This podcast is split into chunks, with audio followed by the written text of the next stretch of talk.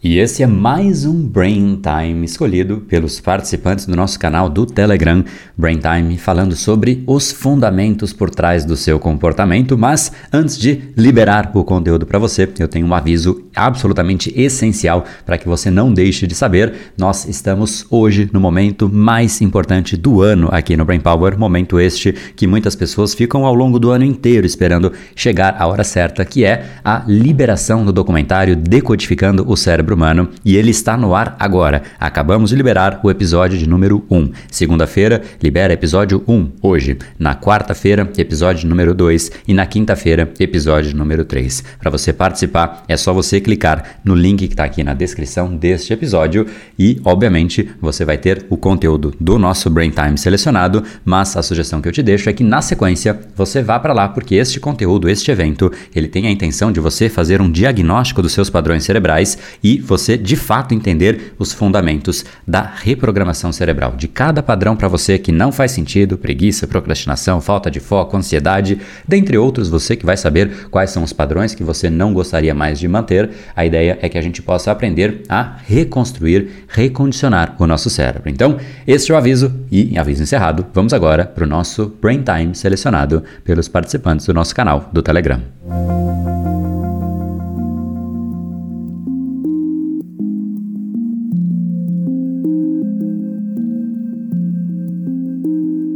A gente acha que se conhece, mas no fundo, no bem da verdade, a gente não se conhece tão bem assim. O que nós vemos é um reflexo, é uma consequência daquilo que nós somos e nós vemos esta consequência se materializando através de atitudes, comportamentos, respostas que nós damos aos estímulos que nós recebemos do mundo. Então, o que nós percebemos é de fato como nós reagimos frente ao estímulo. Porém, essa resposta, ela é de fato quem? Nós somos. O jeito que a informação chega e é processada internamente é exatamente o que diferencia uma pessoa de outra e muitas vezes a gente não tem a menor ideia porque nós agimos do jeito que nós agimos, pensamos do jeito que nós pensamos, nos comportamos do jeito que nós nos comportamos ou reagimos do jeito que nós reagimos. Nós enxergamos estas respostas, por exemplo, a procrastinação. Claramente é uma resposta. Nós estamos ali procrastinando, deixando de fazer aquilo que nós queremos, porém,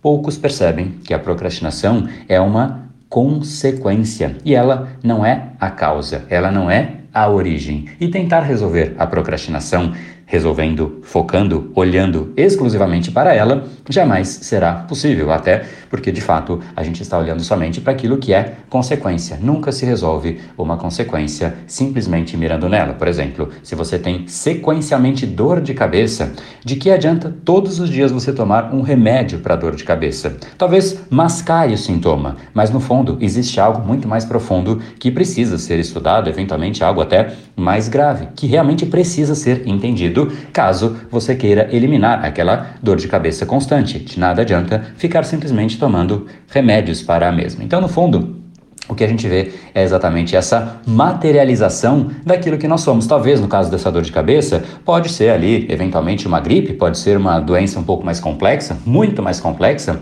mas é exatamente ali que nós temos que entender, porque é lá que é o problema, é lá que se resolve, e não na dor de cabeça. E muitas vezes a gente enxerga somente, agora trazendo de volta para o nosso comportamento, nós percebemos que nós nos distraímos com frequência. Por que fazemos isso? Pouquíssimos, para não contar praticamente nenhum, né? Sabe? Nenhuma pessoa consegue dizer, talvez o nosso grupo do 1% tenha isso na ponta da língua. Mas e os outros 99%? Não, eles só percebem que estão distraídos. Na verdade, até depois de um certo tempo, já me distraí há bastante tempo, agora eu já perdi o tempo, preciso recuperar o atraso. Percebe então a distração, percebe a procrastinação, percebe que a resposta é inadequada. Às vezes uma pessoa diz qualquer coisa e a pessoa responde e reage de uma forma abrupta, totalmente inadequada, cujo de uma forma que, inclusive, a própria pessoa olha para aquilo e fala: Não, não acredito que eu fiz isso. Totalmente irracional, às vezes no trânsito, brigas totalmente inadequadas na própria visão do indivíduo que causou a briga. Por que então nós agimos do jeito que agimos?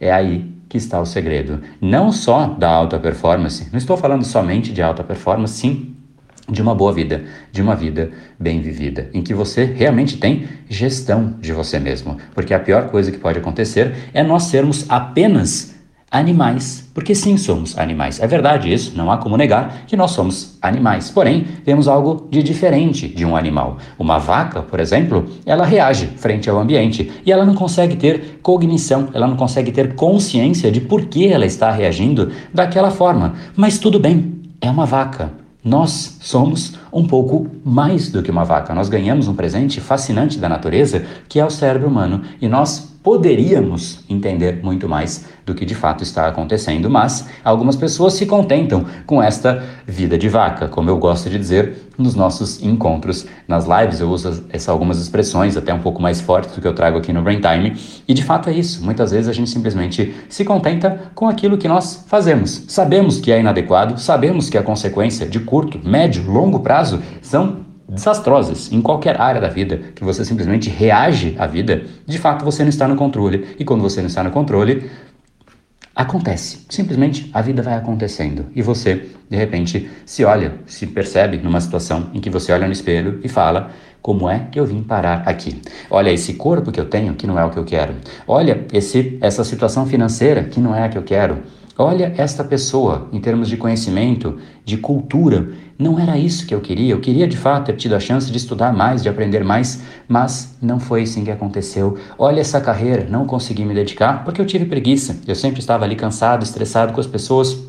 E aí nós ficamos reféns destas consequências. Porém, de novo, não é na consequência que nós resolvemos, é nos fundamentos, é na origem é no nosso cérebro. E para isso a gente precisa de mais conhecimento. Não adianta ficar olhando para aquilo que a gente faz, porque se você olha para um carro, por exemplo, você não consegue entender o que está acontecendo ali por dentro. Existe uma série de ferramentas, uma série de, de instrumentos, uma série de estruturas dentro de um carro que somente de olhar você não vai entender absolutamente nada. Se você realmente quer entender um carro, você precisa entender, você precisa de conhecimento, você precisa de alguém que consiga te orientar. E um piloto de Fórmula 1, por exemplo, ele vive no carro, ele precisa e ele conhece cada detalhe daquele carro. Por quê? Porque para ele é valioso, ele sabe o valor daquilo. Na nossa vida, algumas pessoas não consideram ter valor, ou pelo menos de forma concreta, não agem demonstrando perceber ter valor. E o que significaria demonstrar é realmente ir atrás, entender por que você reage do jeito que você reage e não simplesmente ser refém de respostas, muitas vezes inadequadas.